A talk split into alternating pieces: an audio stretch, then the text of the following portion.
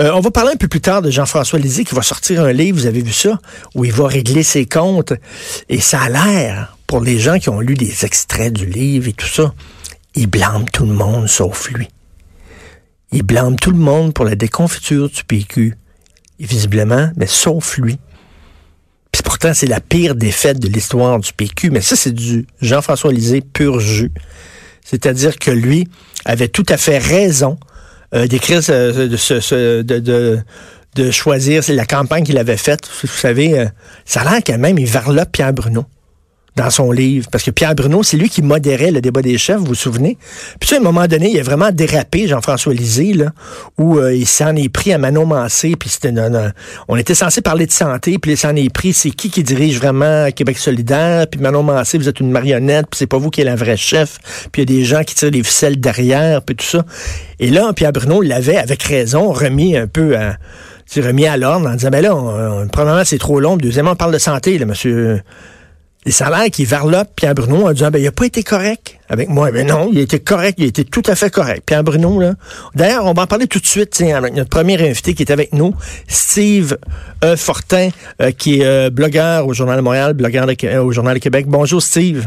Oui, salut, comment ça va? Salut, ça va très bien. Mais écoute, euh, c'est bien sûr, t'as pas lu, t'as pas lu le livre de Jean-François Lisée, mais bon, euh, t'as entendu euh, ce qui circule un peu. Euh, t'as écouté certains commentateurs politiques qui, qui en parlaient de ce livre-là. Mm-hmm. Ça va-tu être Jean-François Lisée qui blâme tout le monde sauf lui? On dirait que c'est ça, là. Ben écoute, je vais me réserver, le, si on veut, le, temps de lire le bouquin, mais ce que je peux dire à propos de, de la fin de règne de Jean-François Lisée pour le moment, en tout cas, c'est que euh, dans les cercles, euh, ceux que je connais, en tout cas, les gens à qui je parle, puis Dieu sait que je parle avec pas mal de monde au PQ, là, euh, on a de la difficulté avec la réaction de Jean-François Lisée suite à la campagne électorale. c'est drôle que tu parles que tu parles justement là, de l'épisode avec avec Pierre Bruno, mais surtout de cet épisode-là avec Manon Massé, l'attaque frontale, si on veut. C'est sûr et certain que ce qu'on a su par après, c'est que le cercle rapproché de Jean-François François Lisée fonctionnait en vase clos. C'est pas tout le monde qui était d'accord avec ça, puis euh, on va l'admettre. Jusque-là, Jean-François Lisée faisait un travail honnête, puis euh, en anglais, on dit « the wheels fell off the wagon ». C'est comme si les roues étaient, étaient complètement sorties de la charrette, puis là, ben ça, ça, ça a périclité à partir de là. Puis, euh, tu sais, c'est drôle parce que ce matin, je, je, pour un autre truc, je faisais une recherche euh, les différentes caricatures politiques dans la campagne électorale de 2014. Puis pour te donner une idée à quel point ça a été fondamental dans la campagne de 2018 cette gaffe là, parce que c'est une gaffe de Jean-François Lisée là. Euh, te souviens-tu de la caricature de Y qui était toute simple? Un graphique euh, de sondage, le point de PKP dans les airs, puis l'aiguille des sondages qui descend. Oui, oui, oui. C'est une caricature politique absolument géniale de Y. Euh, et effectivement, à ce moment-là de la campagne euh, de 2014, dans la campagne de Pauline Marois, ça avait chuté. Puis il y a eu comme cette espèce de point, de, de, de cette espèce de, de, moment marquant dans la campagne, celui-là, celui de, de Jean-François Lisée. S'il blâme pour ça euh, Pierre Bruno, puis j'ai hâte de lire. Oui, il paraît, il paraît, il paraît qu'il blâme Pierre Bruno pour ça, là.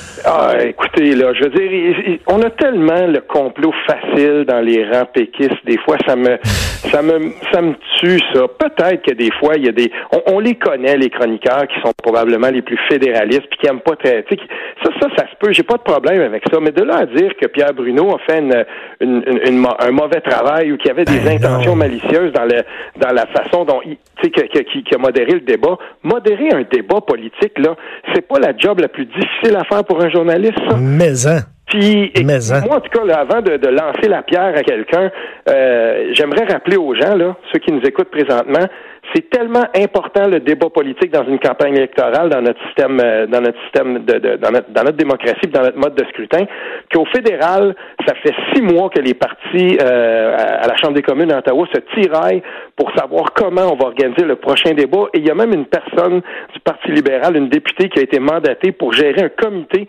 qui met sur pied le débat. Euh, des chefs de la prochaine campagne fédérale. Imaginez.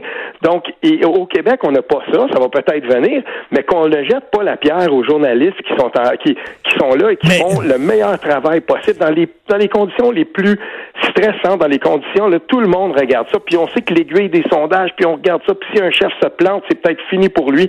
Écoutez, là, j'espère que Jean-François Lisée s'en prend pas directement. J'ai ce bout-là parce que... Steve, ce que là, selon ce que j'ai entendu, euh, mm-hmm. ça a l'air que lui, bon, il en a pas parlé à sa garde rapprochée, il en a pas parlé quand il a décidé, lui, d'attaquer frontalement Manon Massé. Il dit qu'il en a pas parlé à sa gang qui euh, dirigeait sa campagne parce que c'était des colombes. C'est-à-dire que c'était des gens qui voulaient avoir une campagne consensuelle, souriante, drôle, euh, gentille. Et lui, il, avait décidé qu'il fallait passer à l'attaque. Il fallait agir comme un faucon. Puis il a dit, si j'en parle avec ma gang, ma gang embarqueront pas parce qu'ils sont trop gentils. Fait que moi le faire, moi, moi, me suivre moi-même, puis me faire à ma tête. Fait qu'il est arrivé euh, là-bas au débat. Il a pris tout le monde par surprise. Puis lui a décidé d'attaquer frontalement. Après ça, s'il si, blâme les autres pour sa, sa décision à lui, euh, puis il avait consulté personne, ben là, j'en reviens pas. En tout cas, on verra le livre. Là, mhm, J'ai hâte de lire ça. Très hâte de lire ça. Écoute, tu as écrit sur le, les attaques de racisme contre les Québécois. Ça fait longtemps que ça dure. là. Euh, mhm. Dès, dès qu'on essaie de parler de signes religieux ou quoi que ce soit, on se fait traiter de raciste intolérant. Puis là, on se cache même plus. Là. Non. Non, c'est ça. Écoute, euh, j'ai, comme tout le monde, j'ai été complètement dégoûté euh, parce que parce que j'ai lu sur le site de TVA Nouvelles, puis euh, concernant les, commentaires disgracieux, déshumanisants qui ont été faits. Et, là, je veux dire, quand quand on regarde ça là, puis on se dit mais c'est vrai que c'est une, une drôle d'époque, pareil. Puis l'accès, si on veut, à la tribune euh, comme ça euh, a permis une, a, offert une voie là, complètement décomplexée à tous les types de haine. Là où j'en avais, par contre, c'est que j'ai voulu me poser la question. Je me suis dit, mais ça fait ça fait plus d'une décennie que ça dure. Suis retourné dans les archives. Je, suis allé voir qu'est-ce qu'on disait dans, dans, dans, les manchettes euh, à partir du moment où on a commencé à parler des, des, du débat sur les accommodements raisonnables pendant Bouchard Taylor. ensuite, quand Jean Charest la première fois a essayé de régler ce dossier-là timidement puis ensuite, pendant la campagne euh, de 2012, on a commencé à parler franchement de laïcité. Euh, et, ensuite, là, en 2014, l'époque de... Et, là, j'ai fait... Je regardais tout ça, puis je me disais, à chaque fois, ça a commencé il y a une décennie de ça à peu près là. Euh, on, dès que les, les dès qu'il y avait des gens qui, qui voulaient se questionner sur les questions d'immigration, sur les questions de laïcité, sur les signes religieux, sur les accommodements raisonnables, tout de suite, euh, on avait, là, si on veut, l'accusation d'intolérance et de, et si on veut, de racisme et de xénophobie facile. Puis, moi, ça, ça me, ça, vient me chercher parce que je me dis, pendant plus d'une décennie, on est là, puis on, on, laisse courir ça, cette espèce de vague de fond, de climat, euh, si on veut, là, sociétal, qui est un peu délirant, puis on pense que ça aura pas d'incidence au bout du compte. Euh, je me dis, mais OK, il y a rien pour défendre les commentaires qui ont été faits là, c'est pas ça.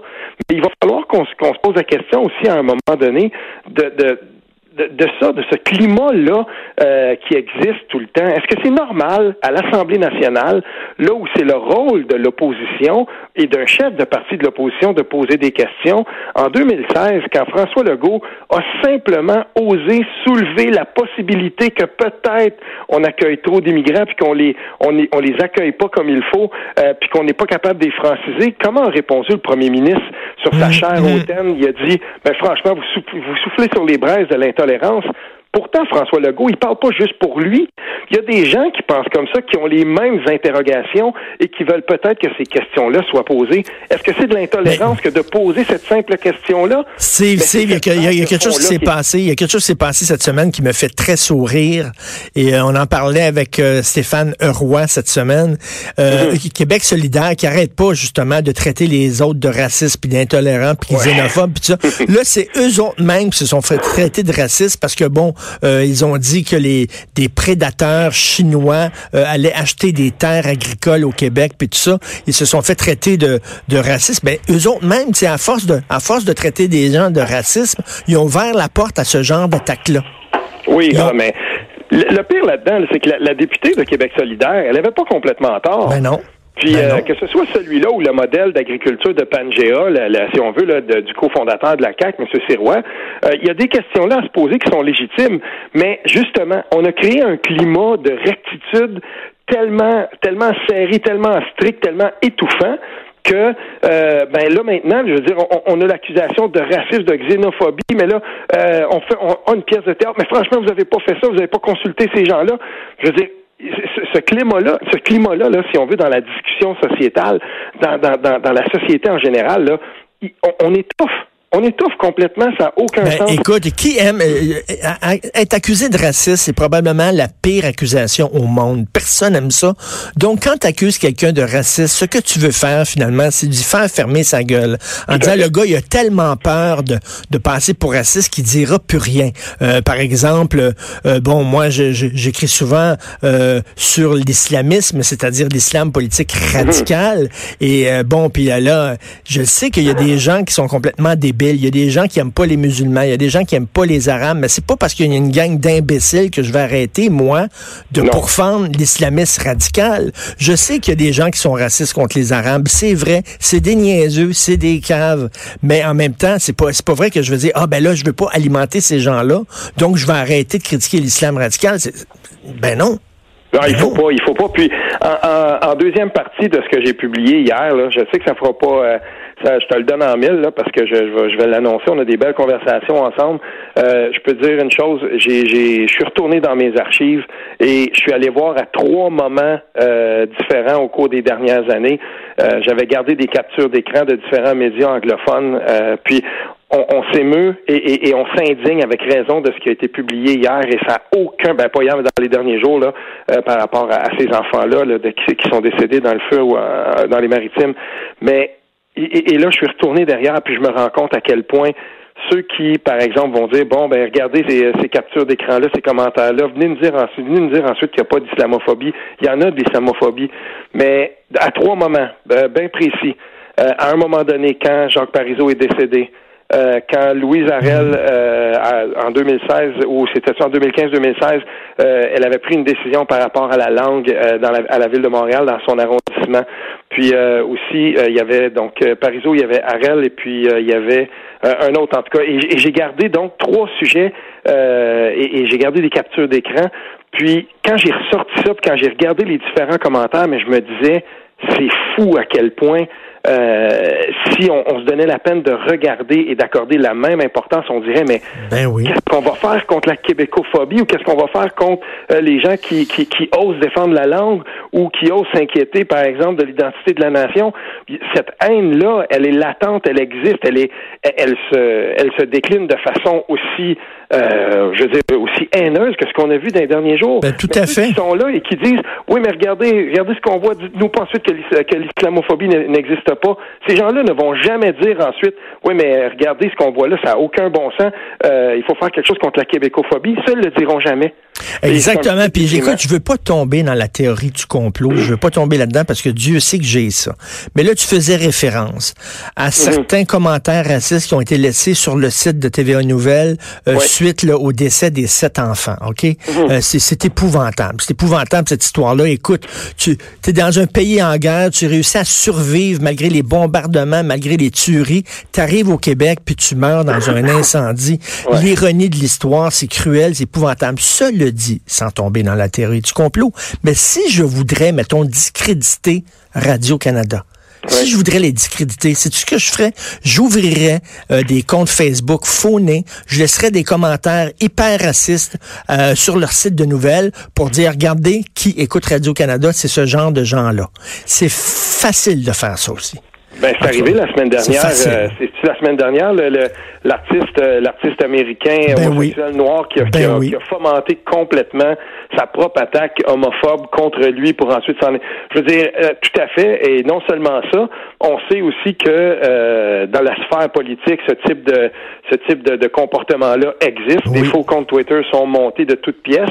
Et j'ai encore cette semaine, j'ai pointé vers différents comptes qui étaient tous imbriqués ensemble. Puis à un moment donné, quand tu as une cinquantaine de comptes comme ça, tu commences à les, mmh. à, les retweeter ensemble, capable de, si tu es capable d'avoir un peu de traction, c'est pas long que tu vas avoir 150 personnes autour de toi. Puis là, ben tu mets une face, tu trouves une, et, ça a l'air presque légitime. Tout ça, ça existe. Et moi, je, je, je ne veux jamais euh, complètement euh, dire que ça, ça, ne peut pas être ça. Je, je n'écarte jamais cette possibilité-là.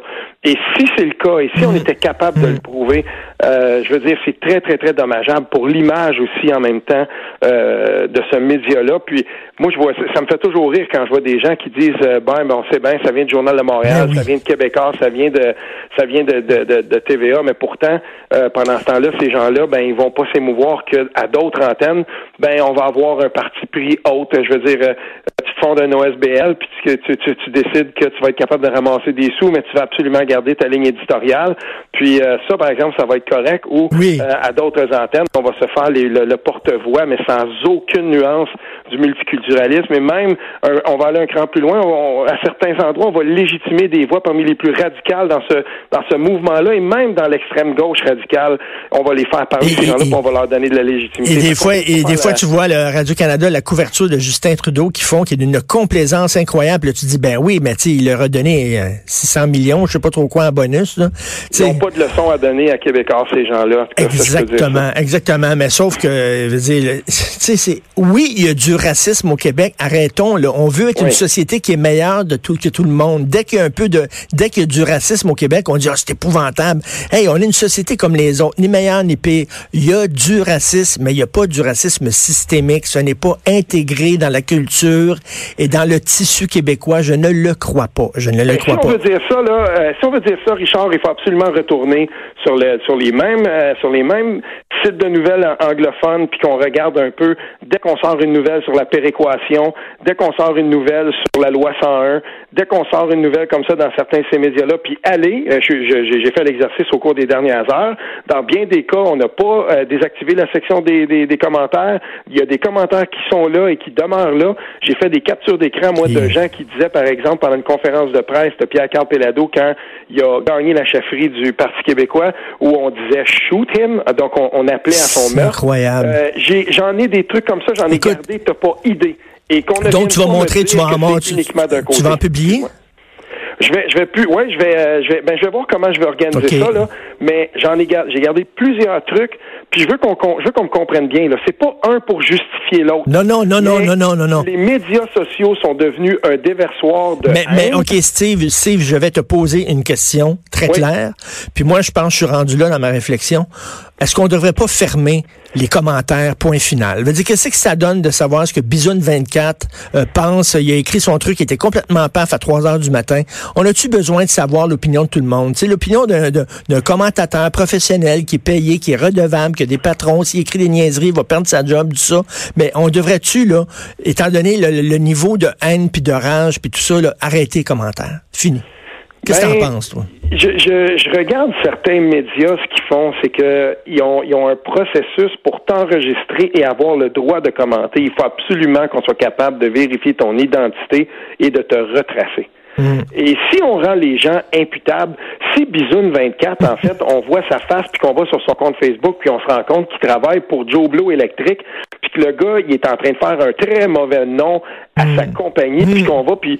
Mais là, euh, à ce moment-là, euh, je me dis, ben, OK, commande, bonhomme, mais on veut savoir quitter. Puis si jamais tu appelles au meurtre d'une personne, ou si tu es là puis tu dis, ben bon que ces enfants-là sont morts dans un feu, ben on va te traquer. On va aller te voir, tu marques sur ton profil avec qui tu, pour qui tu travailles, ben on va aller, on va juste lâcher un petit appel à ton, à ton boss, on va dire, hey, excusez-moi, monsieur, votre employé, là, ben, sur son compte Facebook, il dit qu'il travaille pour vous. Puis voici ce qu'il dit dans de jeunes enfants qui ben sont morts. Est-ce que vous êtes d'accord avec ça? S'il se fait pas taper ses doigts, ben en tout cas, je vais dire une affaire, ça, ça va en refroidir plus d'un. Puis moi, on me dit souvent sur Twitter des gens que je pointais puis je leur disais si tu veux commenter mes trucs, si tu veux m'insulter, ben cache-toi pas derrière un avatar. Oui, mais je peux pas parce que si moi je me dévoile, mon boss, tout ça, ça me mettrait dans l'ordre. Ben si tu quoi, parle pas. Ben exactement.